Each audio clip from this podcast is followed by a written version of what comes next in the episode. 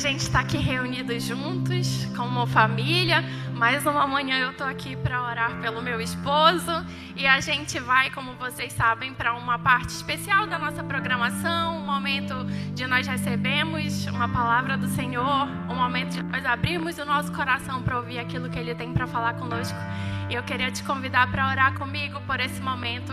Pai, muito obrigada por essa manhã.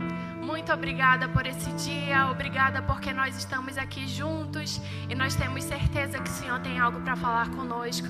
Nós abrimos o nosso coração para você, fala conosco, toca o nosso coração nessa manhã de uma forma especial. Nós não queremos sair daqui do mesmo modo que nós entramos, do mesmo modo que talvez nós vivemos a nossa semana. Nós queremos sair daqui esperançosos, cheios da sua graça, cheios do seu amor. Fica conosco, Jesus. Fica conosco, Espírito Santo. Fala conosco. Em nome de Jesus, amém.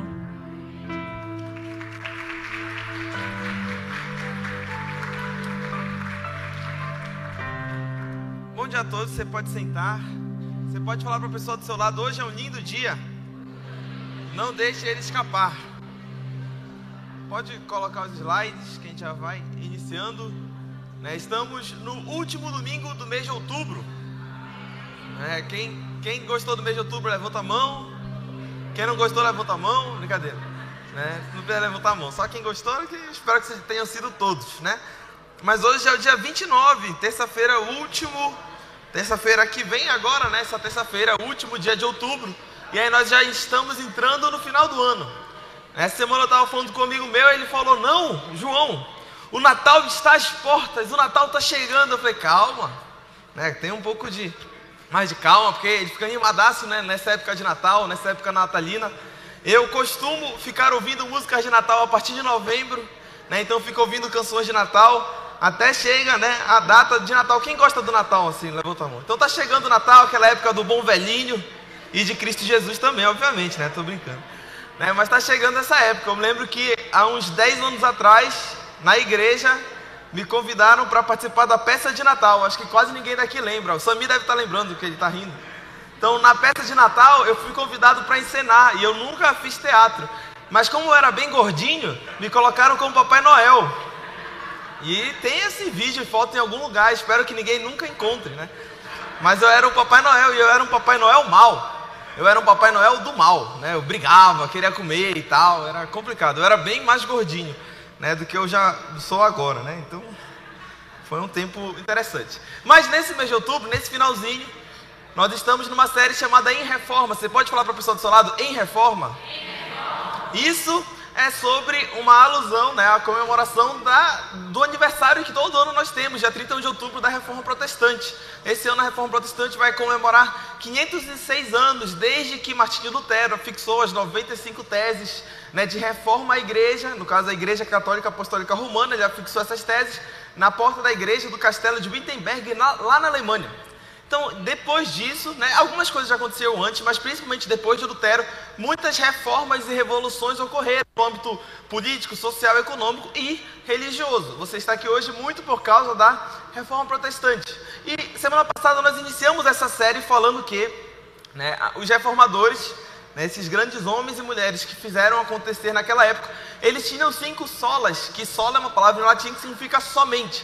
Então eles tinham cinco somentes. Eles sintetizaram, resumiram o espírito da reforma protestante em cinco afirmações, que são essas que estão aqui na tela: sola fide, sola gracia, sola escritura, solo Christus e soli deo glória.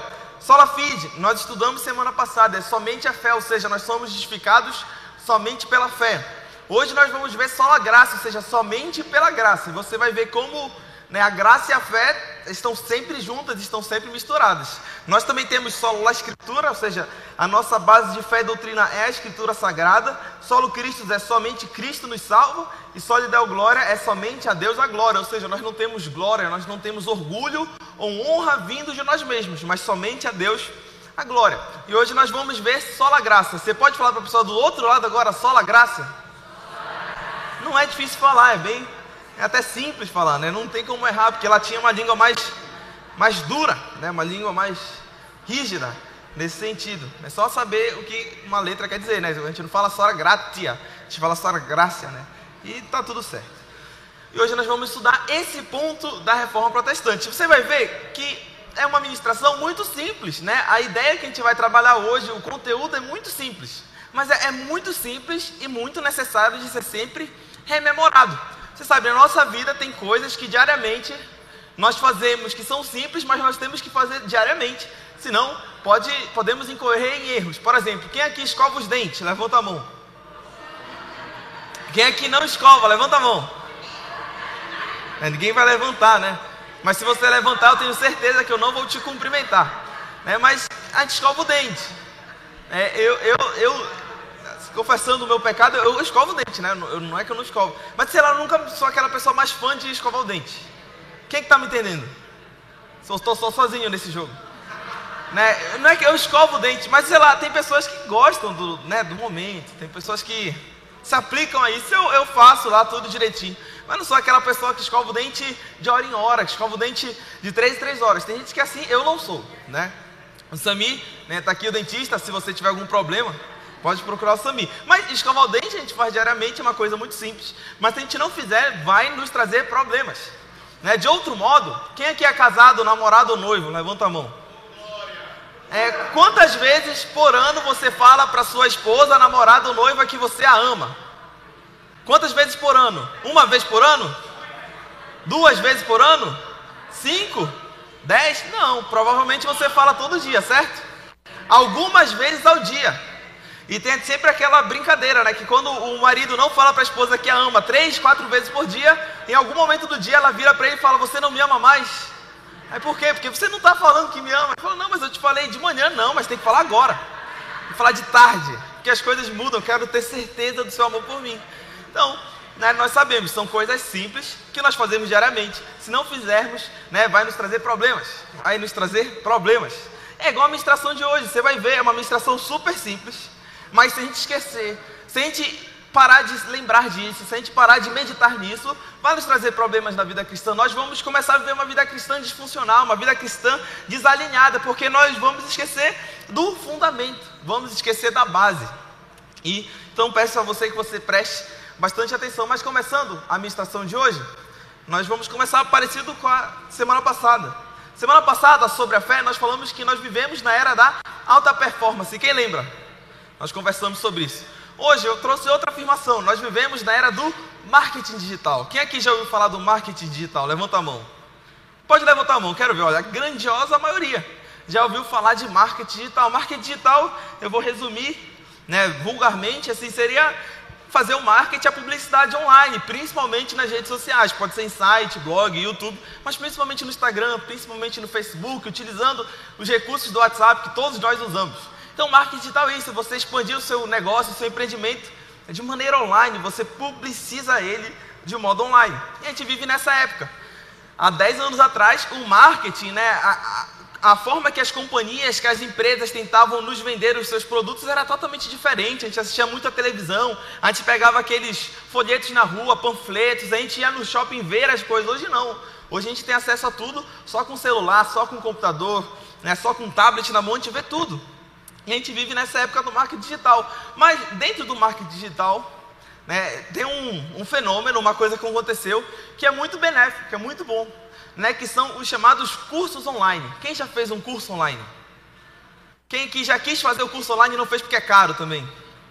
É, se você já teve acesso, você já viu que existe o fenômeno dos cursos online, né? São os experts, né? Os professores que dão aulas de coisas muito interessantes na internet. Você tem que pagar um preço né, para fazer o curso, né? Não é de graça. Você tem que pagar e fazer o curso. Eu lembro que aos cinco anos atrás isso era muito incipiente estava é, engatinhando, estava muito no começo. Hoje em dia não, se você entrar, você segue alguém no Instagram, de um dia para o outro ela já está lançando um curso.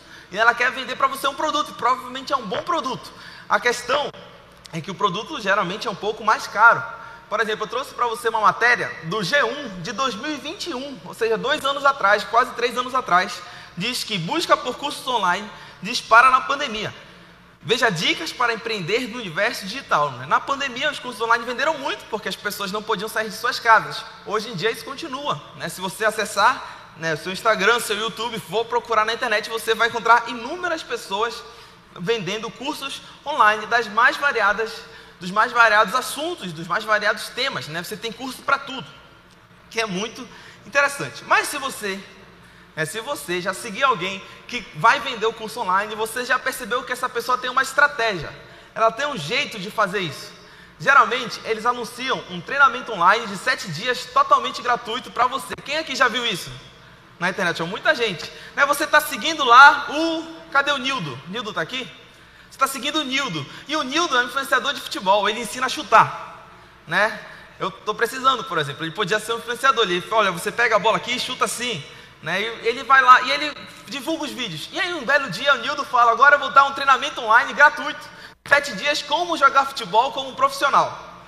E aí eu fico animado, fico, nossa, o Nildo tá né, vendendo, me dando aula de graça, sete dias online, né, de graça, para me ensinar a jogar futebol. E aí eu vou lá e assisto sete dias do Nildo, pensando que é uma maravilha, é uma boa notícia. Só que nós sabemos hoje em dia, ao final desses sete dias, o Nildo vai me vender um curso né, esse curso de R$ 1.297, R$ 1.197, R$ 990, tá? Confiante agora. 997 reais. Né, no final do curso vai ter isso, vai ter aquela, aquela, aquela, aquele pitch de marketing, né? vai ter aquela palestra dele falando, você pode parcelar de 12 vezes no cartão e não sei o que, se não passar o limite, tem um parcelamento inteligente, não sei o que, ele vai falar tudo, ele vai tentar me vender. E, e aí, poxa, ele me deu um treinamento online de 7 dias, totalmente gratuito, mas é verdade isso, mas isso era só uma isca, né? Uma isca para prender a minha atenção, para me vender, né? Eles falam é 100% online, 100% gratuito. Ele está lá tentando vender o meu curso. Até o seu Madruga, Madruga já viu, né? Curso gratuito, mais mentoria por 197, né? É, é, é a vida online. E às vezes as pessoas se sentem enganadas, mas ela não foi enganada. Ele falou: esse treinamento é gratuito, sete dias, né? mas depois tem um curso. Isso é normal, é o mercado, é o marketing digital. Não é para o Nildo sustentar sua casa e sua família, não é verdade? Não, ele tem que vender, ele não pode só dar aula de graça, tem que sustentar também, isso é óbvio. Mas as pessoas acabam tendo muita esperança no que é gratuito e depois ela descobre, poxa, mas isso era só uma isca, né? era só uma isca para me levar para fazer uma aquisição, me levar para comprar. Então, poxa, é de graça, mas talvez não é, não é tão de graça assim. Mas isso não é novo. Isso aqui é uma foto, imagina, num café, do, num restaurante dos Estados Unidos, né, lá na América do Norte, na década de 50, 60. Lá nos Estados Unidos, já nessa época, 1950, 1960, já tínhamos essas iscas né, de como fazer com que alguém adquira seu produto pensando que é de graça. Por exemplo, nessa época, lá para a década de 60, ficou conhecida uma frase que diz assim: There is no such a thing as a free lunch. There is no such a thing as a free lunch, que significa simplesmente não existe almoço grátis. Alguém aqui já ouviu essa frase? não existe almoço grátis? É uma, uma história bem simples. É, era o curso online da época. Imaginemos que eu e o Nildo, né? O Nildo quer que eu seja um aluno dele na escolinha de futebol. Mas eu não estou muito interessado nessa escolinha de futebol. Eu acho que eu jogo bem. Né? Daria para jogar no São Paulo e tal. Eu, eu, acho que eu jogo bem. São Paulo é a meta né, de vida. Mas eu acho que eu jogo bem. Eu, eu, aí o Nildo quer me, me, quer me instigar né, para jogar futebol, mas para isso ele tem que conversar comigo, ele tem que me persuadir, ele tem que me convencer. E aí o Nildo me convida para almoçar. E o Nildo fala para mim, olha, bora almoçar né, no, em tal lugar e eu pago o teu almoço, o teu almoço vai sair de graça. Aí eu vou lá e fico, nossa, o Nildo está me dando almoço grátis. Né, igual a pessoa que está do seu lado vai te dar almoço grátis, não é? é. Ela já te convidou, esse é o momento do convite. Fala para a pessoa, olha, seu almoço hoje é grátis. Na sua própria casa, né? Na sua própria casa. Mas é, é, é mais ou menos isso. O Nildo me convidava e falava, olha, você vai almoçar lá, em tal lugar e o teu almoço vai ser de graça. Você não vai ter que pagar. Eu fico, meu Deus, o Nildo é maravilhoso. Né? Eu vou almoçar de graça. E eu vou lá e almoço. E eu estou tão feliz com o Nildo, eu estou tão realizado, porque o nosso Nildo é gente boa, cara. O Nildo é muito gente boa. E aí o Nildo começa a me persuadir. Ele começa a falar, João, tu é tão gente boa, por que tu não joga melhor futebol? Eu consigo te. Ele age a me persuadir. E daí para o final do almoço, provavelmente, eu já até aceitei ser aluno do Nildo, porque o Nildo conseguiu me convencer. Quem está entendendo? Isso é marketing digital antigo. Né? Não existe almoço grátis, ou seja, isso daí é só uma isca. É só uma coisa que o Nildo fez para me atrair para isso. E aí depois eu posso pensar, poxa, realmente o almoço é grátis, mas isso era só uma isca. Não era tudo de graça. Igual o curso online, não é tudo de graça. Eu vou ter que pagar. Igual esse almoço que o Nildo me daria, não é tudo de graça. Ele quer me levar a adquirir alguma coisa. E aí leva a pessoa a pensar depois, é, nesse mundo nada de graça. Quem já falou isso? Quem já viu alguém falando isso? A pessoa vê, não, nesse mundo nada de graça. Amostra é grátis só para comprar o produto. Almoço grátis só para eu fechar um negócio com a pessoa. O curso online com sete dias grátis é só para eu fazer a aquisição do curso, né? do curso que vem depois, igual ser madruga, mentoria, ou alguma coisa assim. Nesse mundo, nada é de graça. Aí a pessoa fala, nesse mundo nada é de graça, e nós sabemos, né? Nesse mundo, nada é de graça. Né? Nós temos que trabalhar, nós temos que pagar. Por quê? Porque o nosso mundo ele é baseado no esforço e recompensa. Né? E isso não é errado, a Bíblia fala sobre isso. A, gente, a Bíblia diz né, se a gente plantar, a gente vai colher. Então, se a gente se esforçar em algo, a gente vai ser recompensado. Nesse mundo, nada é de graça, a gente tem que ser, trabalhar para isso. Nós temos que ter obras, nós temos que merecer isso.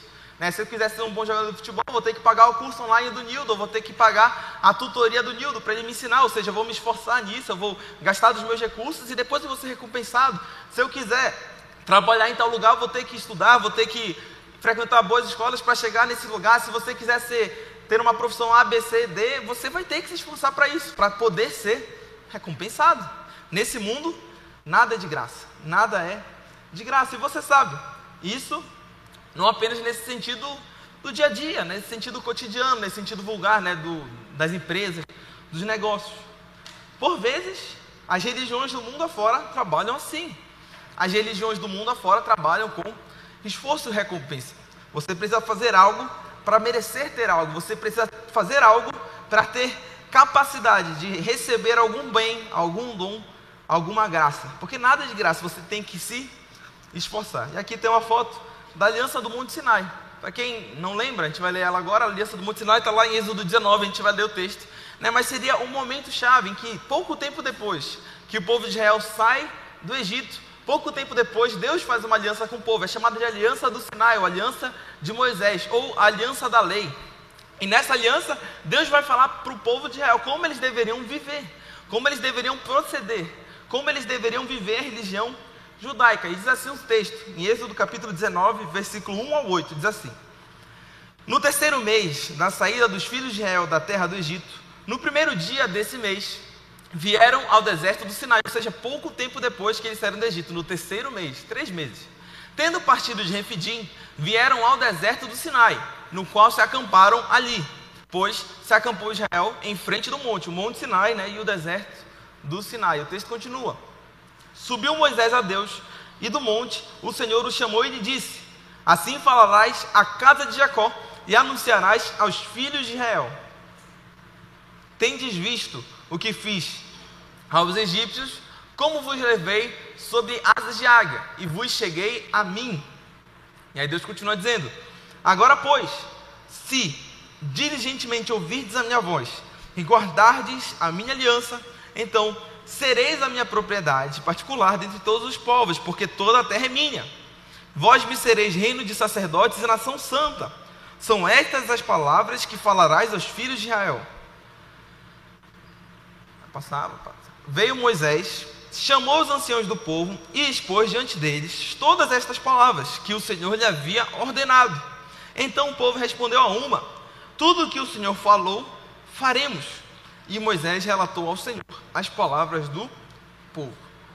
Nesse momento aqui, nós temos a aliança do Sinai, a aliança da lei sendo feita. E se você prestou atenção no texto, eu até marquei, essa aliança ela é baseada no povo fazer alguma coisa, e se o povo cumprisse diligentemente o que eles falaram que iam fazer, eles seriam abençoados, como está aqui marcado. Deus falou: agora, pois, se vocês diligentemente ouvirem a minha voz e guardarem a minha aliança, então, ou seja, se vocês fizerem isso, então eu farei isso. Então sereis a minha propriedade particular em todos os povos, porque toda a terra é minha. Vocês serão reino de sacerdotes e nação santa. Ou seja, se vocês estão entendendo, se o povo de Israel fizesse isso, cumprisse e ouvisse né, a voz de Deus, o que Deus estava falando, aí sim eles seriam abençoados. Que o povo de Israel respondeu, né, no, nos outros versículos diz assim: então o povo respondeu a uma só voz tudo que o Senhor falou, faremos. Tudo que o Senhor falou, faremos. Você sabe, alguns teólogos vão falar que esse é o momento chave da lei, né, da aliança da lei, da antiga aliança, né, que seria simbolizada pela sua Bíblia pelo Antigo Testamento. Nesse momento em que Deus fala que se eles cumprissem alguns requisitos, eles seriam abençoados, ele seria o povo de Deus.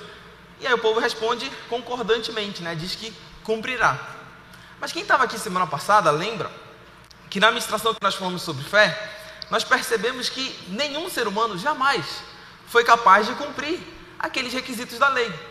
Né, os estudiosos vão falar que existem mais de 600 mandamentos, ordenanças, juízos na aliança da lei. Se você for pegar sua Bíblia, for ver o Antigo Testamento, você vai ver mais de 600 mandamentos.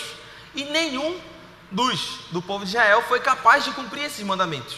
Ou seja, eles aceitaram uma condição de fazer parte da aliança, mas jamais foram capazes de cumprir tudo isso. Né? Fizeram um contrato, entre aspas, um contrato com Deus, mas nunca conseguiram cumprir isso. O que, obviamente, só trouxe desgraça, né? o que, obviamente, só trouxe tragédia, só trouxe tristeza. É, se o pessoal do áudio puder diminuir, eu acho que está bem alto o retorno aqui. Vocês estão ouvindo também que está alto ou não? Só eu aqui. Então, se puder diminuir o retorno, vai ficar legal, por gentileza. Então, continuando, o povo de Israel fez esse, fez esse contrato, fez essa aliança, mas infelizmente não foi capaz de cumprir. Quando a gente vai para o Novo Testamento, já para lá para os Evangelhos, para onde Jesus, para a época que Jesus andou, em Lucas capítulo 10, versículo 28, Jesus diz assim para uma pessoa: ele fala, então Jesus lhe afirmou, respondeste corretamente, faz isto e viverás. Jesus está fazendo, pegando as mesmas coisas lá do Antigo Testamento que o povo de Israel concordou em cumprir a lei e falou: olha, se você cumprir a lei, você vai viver. Faz isto e viverás. Para quem Jesus estava falando isso em Lucas capítulo 10? Você lembra da parábola do bom samaritano? Né? Jesus foi interrogado por uma pessoa, a pessoa disse: O que eu farei para cumprir, para chegar à vida eterna, para ter a vida eterna? E Jesus falou para a pessoa: Olha, você sabe os mandamentos? Quais são? E aí eu, o, o rapazinho falou: Eu sei, é amar o Senhor seu Deus sobre todas as coisas, com toda a sua força, com todo o seu entendimento, com todo o seu intelecto, com toda a sua alma, com todo o seu ser, e amar o seu próximo como a você mesmo. E aí o rapaz respondeu isso para Jesus e Jesus responde. Então Jesus lhe afirmou: Respondeste corretamente, faz isto e viverás. Depois que Jesus responde isso, o rapazinho que estava falando com Jesus falou: tem, e a Bíblia diz que ele tentou se justificar. Ele pergunta para Jesus: Quem é o meu próximo? E aí Jesus faz a parábola do bom samaritano. Qual é o ponto-chave aqui? É que aquele rapazinho que estava falando com Jesus sabia dos mandamentos, sabia do que era para fazer, né? sabia o que era para ele cumprir. Só que ele mesmo percebeu que era impossível dele cumprir. Se nós formos sinceros aqui, gente fazer uma pequena e rápida enquete. Quem aqui acha que consegue sempre amar o seu próximo como a você mesmo? Levanta a mão. Quem aqui consegue cumprir isso? Quem aqui consegue amar a Deus sobre todas as coisas? Levanta a mão. É, ninguém consegue, né? Sempre, 100% do tempo, em toda a nossa vida. É impossível. E o rapazinho sabia. Jesus responde: Faz isto e viverás. Mas essa frase de Jesus, correspondente ao Antigo Testamento, aliança da lei, não era uma frase de consolo ou uma boa notícia, era uma frase de peso. Era uma frase que trazia a condenação, ou seja, você tem que cumprir isso e você vai viver por isso. Mas o rapaz sabia: Isso é impossível. Eu nunca conseguirei chegar nesse patamar. Eu nunca conseguirei cumprir tudo isso. Você vai ler o Antigo Testamento, você vê que depois da aliança que o povo hebreu fez com Deus, isso aconteceu, aconteceram inúmeras desgraças, inúmeras tragédias, inúmeros erros, percalços, porque eles eram incapazes de cumprir. E Jesus chega e fala a mesma coisa para a pessoa, a pessoa sabe, isso é incapaz de eu cumprir. Eu nunca vou conseguir cumprir o mandamento e viver após ele, mas tudo isso para nós cristãos só voltava e levantava a necessidade de um Salvador. Todos nós precisávamos de um Salvador. Porque da maneira que, igual a semana passada a gente conversou, do modo que as pessoas percebiam que elas não tinham como cumprir a lei, elas percebiam: nossa, eu preciso de alguém para me salvar dessa lei. Eu preciso de alguém que vai me resgatar. E todos nós precisávamos de graça. Por quê? Porque o povo hebreu viveu pela lei, ele tentou viver pela lei tentou viver cumprindo todas aquelas ordenanças, mas era incapaz. Nunca chegava né, na terra prometida no sentido espiritual. Né, Jesus fala para o rapaz lá do bom samaritano para ele cumprir, mas ele sabia que isso era um peso, isso era impossível.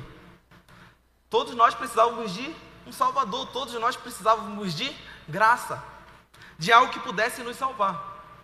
Mas isso é a fé cristã. Quando nós vamos para João capítulo 1, versículo 14, diz assim: e o Verbo se fez carne e habitou entre nós, cheio de graça e de verdade. E vimos a sua glória, glória como do unigênito do Pai. Né? Isso é o começo da trajetória de Cristo Jesus na Terra. Para alguns teólogos, o relato da criação do cristão não é em Gênesis, o relato da nossa criação é em João capítulo 1. O Verbo se fez carne e habitou entre nós, cheio de graça e de verdade. Nós sabemos que o povo hebreu e o povo da terra vivia debaixo da lei, vivia de acordo com aqueles mandamentos, mas era incapaz de cumprir. Né? E sendo incapaz de cumprir, todos seriam condenados. Deus, esse é o plano de salvação, é Deus, na sua maravilhosa graça, bondade e sabedoria, faz com que o seu próprio filho, o seu filho unigênito, viesse à terra para cumprir todos aqueles mandamentos e, cumprindo os mandamentos, pudesse nos salvar.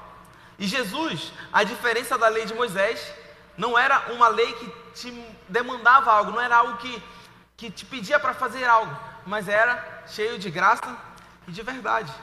O texto de João continua: porque todos nós temos recebido da sua plenitude e graça sobre graça, porque a lei foi dada por intermédio de Moisés. A graça e a verdade vieram por meio de Jesus Cristo. A lei foi dada, mas a graça e a verdade vieram por meio de Jesus Cristo. A lei, né, nesse sentido que a gente está conversando brevemente, né, seria um assunto gigantesco, mas a lei de Moisés foi dada como, como uma coisa mesmo, como um mandamento. Se você lembra da história do Antigo Testamento, Deus escreveu a, a, em tábuas de pedra os mandamentos. E Moisés desceu para ver o povo. E quando Moisés desce para ver o povo, o povo estava lá com um bezerro de ouro. E aí Moisés solta os mandamentos e quebra a lei. É uma curiosidade. Alguns teólogos dizem que quando Moisés desce do, do monte e vê o povo com bezerro de ouro, ele quebra, é, bezerro de ouro, ele quebra a lei de propósito. Porque se aquela lei estivesse vigente, todo o povo seria morto, porque eles estavam descumprindo a lei. Então Moisés quebra a lei de propósito. E aí Moisés vai ter que subir de novo o monte vai ter que fazer de novo a lei, porque a lei era uma coisa, uma coisa dada. A lei não era um relacionamento com Deus. A lei não era um casamento da noiva com o noivo. A lei era uma coisa dada, era uma ordenança dada uma coisa que a pessoa tem que cumprir, uma, pessoa, uma coisa que a pessoa tem que fazer para talvez ser aceito por Deus.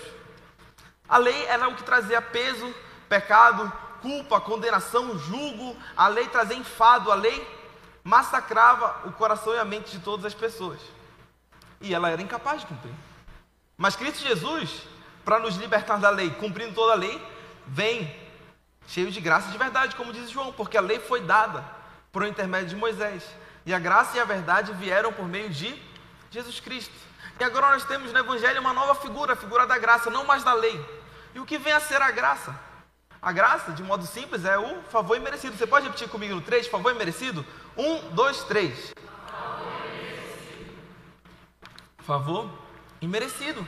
É você receber algo, um favor que você não merece. Quem aqui já recebeu um favor que não merece? Levanta a mão favor de alguém. Ah, nossa, eu recebi uma graça, a pessoa me deu de presente.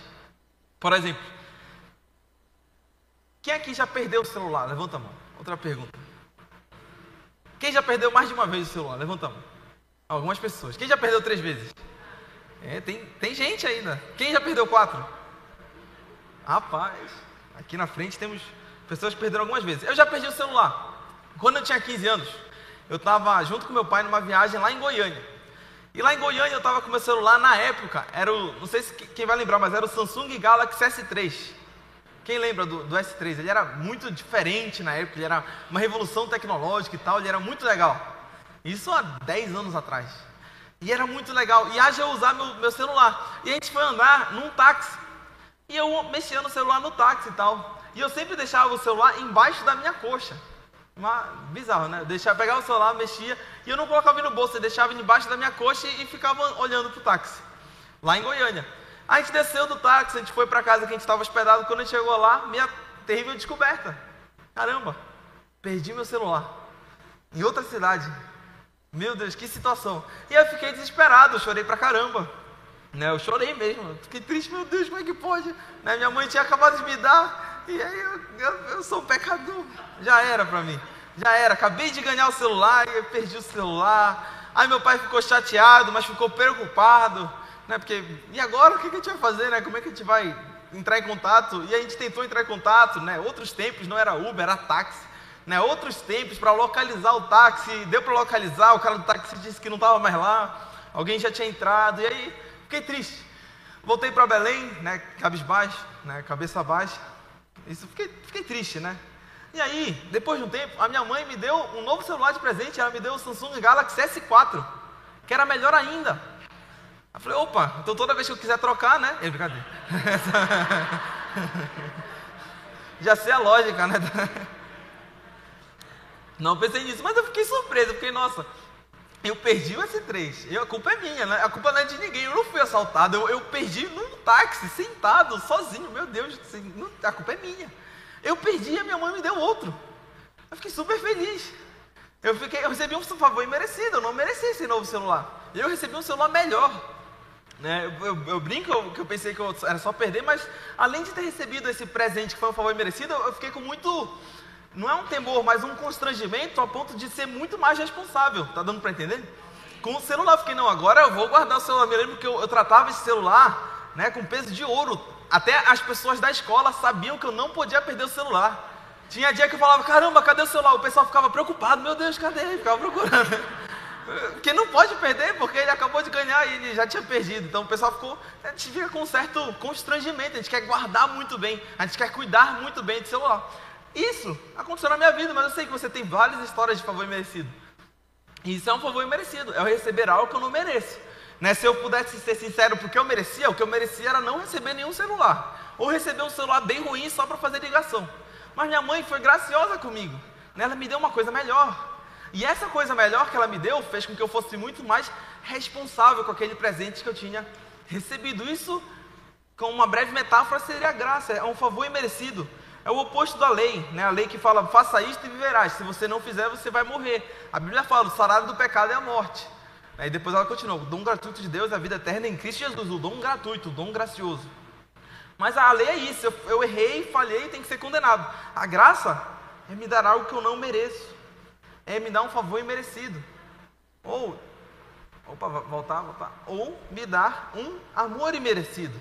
Né? Eu receber algo que eu não mereço, receber tamanho amor que eu não sou capaz de cumprir qualquer requisito para receber isso. É isso é a base do Evangelho. Eu falei, a mensagem é simples, mas é a base do Evangelho.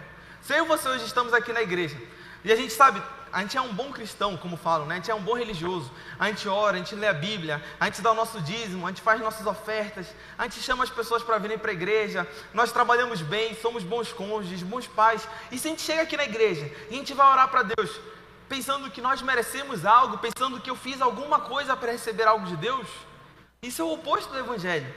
É o oposto da graça. É eu pensar que eu sou capaz, com base nos meus méritos, no meu esforço, de receber algo de Deus. Mas a graça é eu chegar aqui na igreja hoje com humildade, com sinceridade e perceber que eu nada sou. Tudo que eu posso receber é de graça. Tudo que eu posso receber é porque eu não mereço.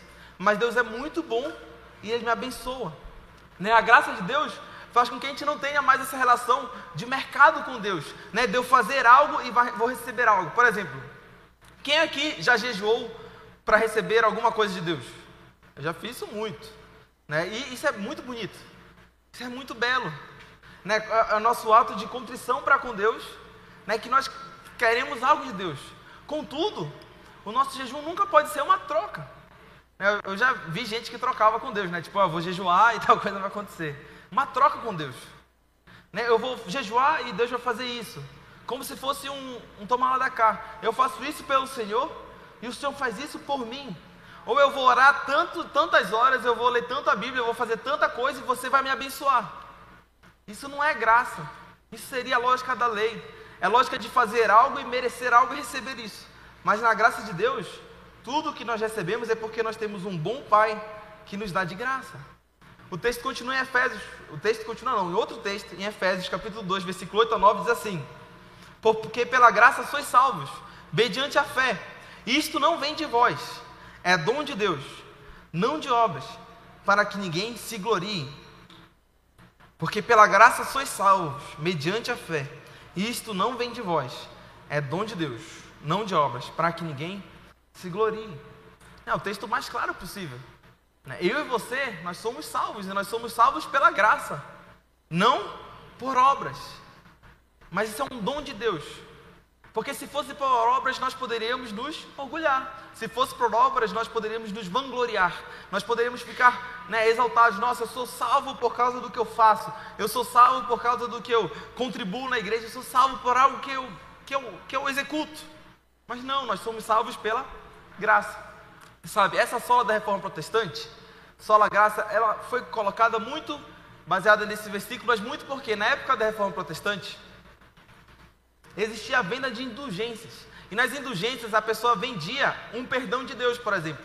Então imaginemos, o Sami era um vendedor de indulgências. E achava que eu tinha pecado, que eu tinha cometido algo errado. Eu ia lá e pagava para o Sami 50 moedas de prata.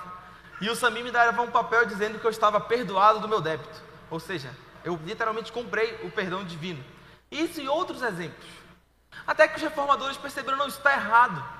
Né? A nossa vida cristã não é baseada no que a gente merece, muito menos do que a gente pode comprar. Ela é baseada pela graça, mediante a fé. Isso é dom de Deus. Não vem de obras, para que ninguém se glorie. E quando a gente fala que a graça, que a salvação que vem pela graça é um dom de Deus, significa simplesmente que a nossa salvação é um presente. Que eu e você sermos salvos é um grande presente. Né? Não é algo que a gente fez, mas é algo que a gente recebeu.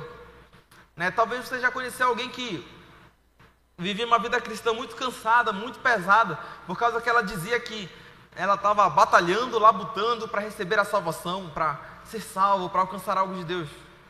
Isso é bonito, a sinceridade do coração, mas a gente vê na Bíblia que não é assim. A nossa salvação é um presente, é uma graça, é um favor imerecido que nós recebemos independentemente das nossas obras. Continuando em outro texto, Romanos capítulo 3, versículo 23 ao 24 diz assim: Pois todos pecaram e carecem da glória de Deus, sendo justificados gratuitamente por sua graça, mediante a redenção que há em Cristo Jesus. É mais claro impossível. Né? Nós somos justificados, nós somos aceitos por Deus de graça, gratuitamente por sua graça, mediante a redenção que há em Cristo Jesus. Eu e você, nós somos aceitos, somos salvos, recebemos tudo de Deus de graça, não com base no nosso esforço, não com base no que a gente faz para merecer, porque a graça é o oposto de mérito. Em outro texto, Romanos capítulo 4, verso, versículo 1 ao 5, diz o seguinte: Que, pois, diremos de ter alcançado Abraão, nosso pai, segundo a carne? Porque, se Abraão for justificado por obras, tem de que se gloriar, porém não diante de Deus. Pois que diz a Escritura: Abraão creu em Deus, e isso lhe foi imputado para a justiça. Ora, ao que trabalha, o salário não é considerado como favor, e sim como dívida. Mas ao que não trabalha, porém crê naquele que justifica o ímpio, a sua fé lhe é atribuída como justiça. Quem é que trabalha? No dia a dia, né? Diariamente. É a maioria, né? Sempre a maioria. Né? Nós trabalhamos durante um mês e ao final do mês né, a gente espera que o nosso patrão, que o nosso chefe, deposite o nosso salário na nossa conta. Se o nosso patrão não depositar o nosso salário, é, é algo muito errado, vai dar processo, né, processo do trabalho. Mas ele tem que depositar. Porque o, o nosso patrão não deposita o nosso salário, ou a patroa não deposita o nosso salário como um presente. Né? Quando a gente recebe o salário, o patrão não está te dando, olha, estou te dando aqui um presente. Não, o nosso patrão está nos dando como se fosse o pagamento de uma dívida. Eu trabalhei, agora você me paga pelo que eu fiz. Não é um presente. É algo que nós fizemos para merecer e agora a gente tem que receber. Se não receber, vai para a justiça, né, para receber lá, devidamente né, atualizada pela correção monetária. Mas nós temos que receber. Não é um favor, é uma dívida. Diferentemente seria se, né, num belo dia, uma pessoa chega para ti e fala: Olha, eu estou depositando aqui na sua conta, né, num Pix, R$ 1.500 de um presente. Quem aqui já recebeu o Pix errado e ficou feliz na hora? Ninguém recebeu? Poxa. É, meu, é, eu já fiz Pix errado também, mas por exemplo, meu tio, meu tio recentemente recebeu uma quantia alta errada no Pix da, lá da, da clínica, né, que eu trabalho, da nossa clínica, da família. Ele recebeu uma quantia alta depositada no Pix, ele ficou todo feliz. Só faltou tirar fogos, até descobrir que estava errado, né? Tinha que devolver.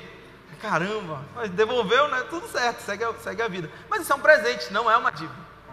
Diferentemente de quando a gente trabalha, a gente tem que receber o nosso salário. Aqui o autor Paulo, né, o apóstolo Paulo, está simplesmente dizendo que Abraão foi justificado por Deus, foi aceito por Deus, não de acordo com as suas obras, mas de acordo com a graça, porque ele não tinha tido méritos para ser aceito por Deus, para ser justificado. Ele foi justificado simplesmente porque ele creu, ele teve fé em Deus. E essa fé lhe foi imputada como justiça, ele foi aceito por Deus. E isso é comigo com você na nossa vida. Nós somos aceitos por Deus não como um trabalhador que trabalhou e vai receber o seu salário, né, merecendo algo. Não, nós somos aceitos recebemos tudo de Deus pela graça. de graça, sem merecimento. Como ele diz, ao que não trabalha, porém crê naquele que justifica o ímpio, a sua fé lhe é atribuída como justiça. Em Romanos 11,16, Paulo deixa mais claro ainda, ele diz: E se é pela graça, já não é mais pelas obras. Se fosse, a graça já não seria graça. Se é pela graça, já não é mais pelas obras. Se fosse, a graça já não seria graça. Né, eu e você, nós somos cristãos. Né? O século 21, 2023. 517 anos depois da Reforma Protestante. Né? Dois, quase dois mil anos, né, em tese, depois que Jesus Cristo viveu. Nós vivemos o Evangelho. O Evangelho é o Evangelho da graça. É o Evangelho do favor imerecido. É o Evangelho de recebermos o que não merecemos. Nós não podemos ter uma vida cristã que, sem querer, esquece disso e acaba tentando viver com base no que a gente merece, com base no que a gente pode receber, com base no que a gente faz ou deixa de fazer.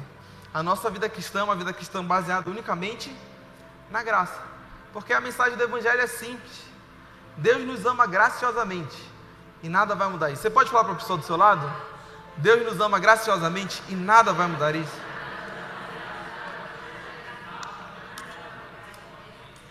Isso é tão simples. Assim, não tem nem como a gente ensinar alguma coisa, né? É tão simples. Deus te ama e Deus me ama de graça sem basear nos nossos méritos. E nada vai mudar isso, porque Ele já nos amou antes da fundação do mundo. Ele nos escolheu lá de trás. Depois a gente errou na vida. Uns se tornaram flamenguistas, né? outros se tornaram corintianos. Várias pessoas erraram na vida. É um pequeno exemplo. Mas várias pessoas erraram na vida. Todos nós erramos na vida. Já erramos. E Deus já nos amava desde o começo. Ele nunca vai parar de nos amar. Ele já é eterno. Ele não está preso na nossa dimensão temporal. Se Ele me escolheu, se Ele te escolheu, Ele nunca vai nos deixar de escolher.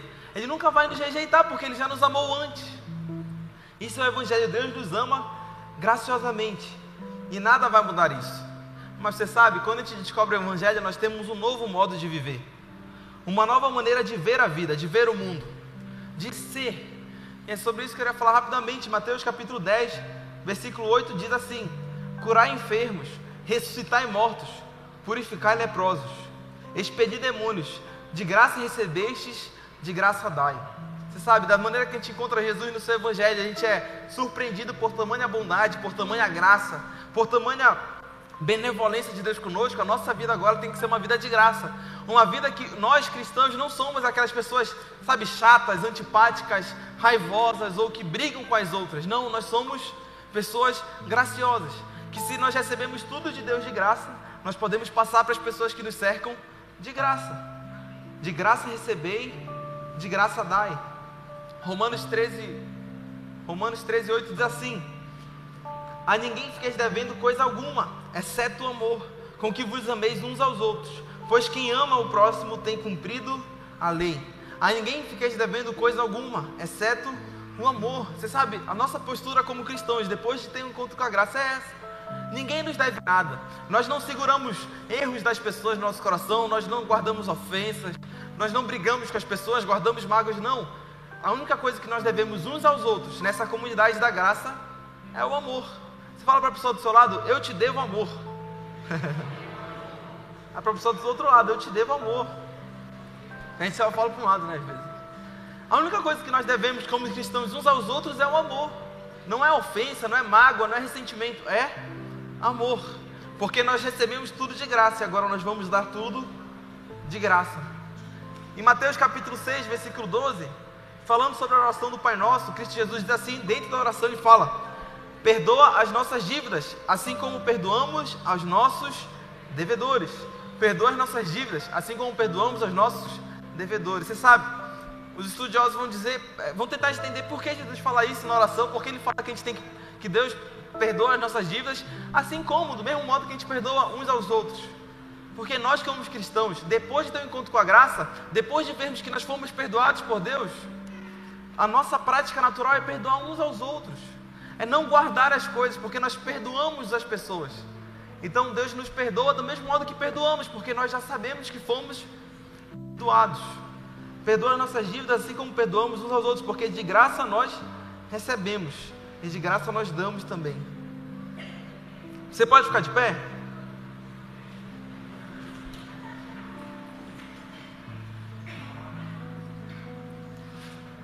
Em Hebreus capítulo 4, verso 16, diz assim: Assim, aproximemo-nos do trono da graça com toda a confiança, assim, a fim de recebermos misericórdia e encontrarmos graça que nos ajude no momento da necessidade. Sabe, a graça de Deus muda o nosso jeito com que nós lidamos com Deus, muda o jeito que nós nos achegamos a Deus. Aqui o autor de Hebreus está dizendo que nós nos aproximamos do trono da lei, do merecimento. Não, o autor de Hebreus está dizendo nós nos aproximamos do trono da graça, do trono do favor imerecido, do trono que, de onde Deus nos dá coisas que não merecemos. Nós nos aproximamos assim desse trono da graça, com toda a confiança, ou seja, sem medo, sem vergonha, sem pensarmos que não somos capazes de receber de Deus. Nós nos aproximamos com toda a confiança, a fim de recebermos misericórdia e encontrarmos graça, que nos ajuda no momento da necessidade. Essa é a nossa vida. Né? Todos nós temos desafios, batalhas e complicações. Nesse momento nós podemos olhar para os céus e nos aproximar do trono da graça, daquele que nos dá sem merecermos, para encontrarmos graça. Em Tiago capítulo 4, versículo 6 diz: Todavia, ele nos otorga graça ainda maior. Por isso, declara a Escritura: Deus se opõe aos arrogantes, mas concede de graça aos humildes. Né? Eu e você estamos aqui na igreja hoje para receber graça de Deus. E a gente não vai receber graça de Deus com uma postura orgulhosa ou arrogante, né? uma postura que acha que temos alguma coisa de nós mesmos. Mas nós recebemos graça de Deus sendo humilde, sabendo que tudo que recebemos é de graça, que tudo que recebemos é um presente, que a nossa vida é um presente, que tudo é um presente. E com essa humildade, com essa humildade de sabermos quem somos, nós recebemos mais graça. É tão simples, nós recebemos mais graça. Graça ainda maior. Né? Jesus, certa vez, contou uma parábola que você sabe. Ele falava que entrava um pecador na igreja, né, na, na, sinagoga, e entrava um fariseu. É, o fariseu ficava olhando assim: Deus, muito obrigado, porque eu não sou como aquele pecador. Né, que faz coisa errada, que faz A, B, C, D, X, Y, Z. Eu não sou igual aquela pessoa que faz um bocado de coisa errada. Muito obrigado porque eu sou um fariseu, muito obrigado porque eu sou bom. Enquanto que o pecador, ele nem conseguia olhar para o céu, porque ele ficava pensando, meu Deus, tem misericórdia de mim, porque eu não sou digno nem de olhar para o céu, eu sou tão pecador. E aí Jesus conta a parábola e diz, qual dos dois você acha que saiu justificado? Se fosse hoje em dia a gente pode dizer, qual dos dois você acha que recebeu graça? O fariseu, que achava que era bom, ou o pecador que sabia que dele mesmo nada podia sair? Tudo que ele tinha era baseado na graça. Qual dos dois você acha que foi justificado? O pecador, obviamente. Para finalizar, sabendo da graça, sabendo que Deus nos ama graciosamente, nada vai mudar isso, sabendo que isso opera na nossa vida, nós podemos ter certeza que nós somos carismáticos. Talvez você não entendeu, mas você sabe. É uma curiosidade. A palavra carismático, ou carisma, vem da palavra grega carisma. E a palavra grega carisma, né, que é com CH, significa graça. Então, quando a gente fala que alguém é carismático, a gente fala que essa pessoa é cheia de graça. Ah, aquela pessoa é carismática, o Renan é carismático, ou seja, o Renan é cheio de graça. Não, o carismático seria aquela pessoa legal, aquela pessoa leve, aquela pessoa feliz, aquela pessoa livre, aquela pessoa que faz bem uns aos outros. E o carismático é alguém cheio de graça. Ou seja, nós cristãos, nós somos os carismáticos. Fala para a pessoa do seu lado, você é muito carismático. Pela fé, né? Pela fé. Você é um carisma em pessoa. Né? Você é o carisma em pessoa. O seu sorriso é carismático. O seu jeito é carismático. Mas você sabe, isso é bíblico. Nós somos carismáticos, não apenas no sentido do, da graça espiritual, dos dons espirituais, que tem esse ponto. Mas nós somos carismáticos no nosso modo de ser, no nosso modo de viver. É, nós cristãos deveríamos ser as pessoas mais leves, mais livres, porque nós não temos um pai que nos acusa, que nos culpa, que nos condena. Nós não temos mais o escrito de dívida que está sobre nós. Nós não temos mais a lei. A gente não vive com Deus na base do merecimento. Tipo, eu tenho que me esforçar, fazer A, B, C, D para chegar a receber uma graça de Deus. Não. Nós, vivamos, nós vivemos na atmosfera de graça. Nós vivemos nessa atmosfera de receber o que eu não mereço, de ser amado muito além da conta, de ser amado por Deus, de ser livre, de ser leve. Então, nós cristãos, nós somos carismáticos né, um, um, autor antiquíssimo aqui do Evangelho, acho que no, no livro brasileiro ele diz, ele dizia que o povo mais feliz da terra são os cristãos. É porque a gente está de bem com a vida. É porque Deus nos ama. Porque Deus nos salvou do inferno. Porque a gente vai morar no céu. Então a gente é carismático. Né? Deus nos ama, Deus nos ama de graça. Então talvez hoje, o grande desafio para a sua vida, o meu grande desafio é ser mais carismático. Era ser uma pessoa mais leve, ser uma pessoa mais feliz. Ser uma pessoa que vai receber tudo de Deus de graça e vai dar tudo de graça. Amém? Você pode fechar seus olhos? Pai, muito obrigado por esse dia de hoje. Pai, muito obrigado por essa manhã. Pai, muito obrigado porque hoje nós lembramos da Sua graça a Sua graça nos traz uma mensagem tão simples. O Senhor nos amou de graça, o Senhor tirou a lei sobre nós. E agora nós somos amados de graça, perdoados de graça, salvos de graça, recebemos tudo da Sua graça. E agora, Pai, nós pedimos que da mesma forma que recebemos de graça, que a gente consiga dar graça para as outras pessoas. Né? Que nós sejamos pessoas carismáticas, pessoas que não guardam ressentimento, ofensas, rancor, pessoas que não têm raiva, pessoas que são leves e que onde nós passarmos, que nós tragamos, que a gente sempre leve paz, justiça, esperança e amor. Pai, muito obrigado por tudo. Em nome de Jesus, amém.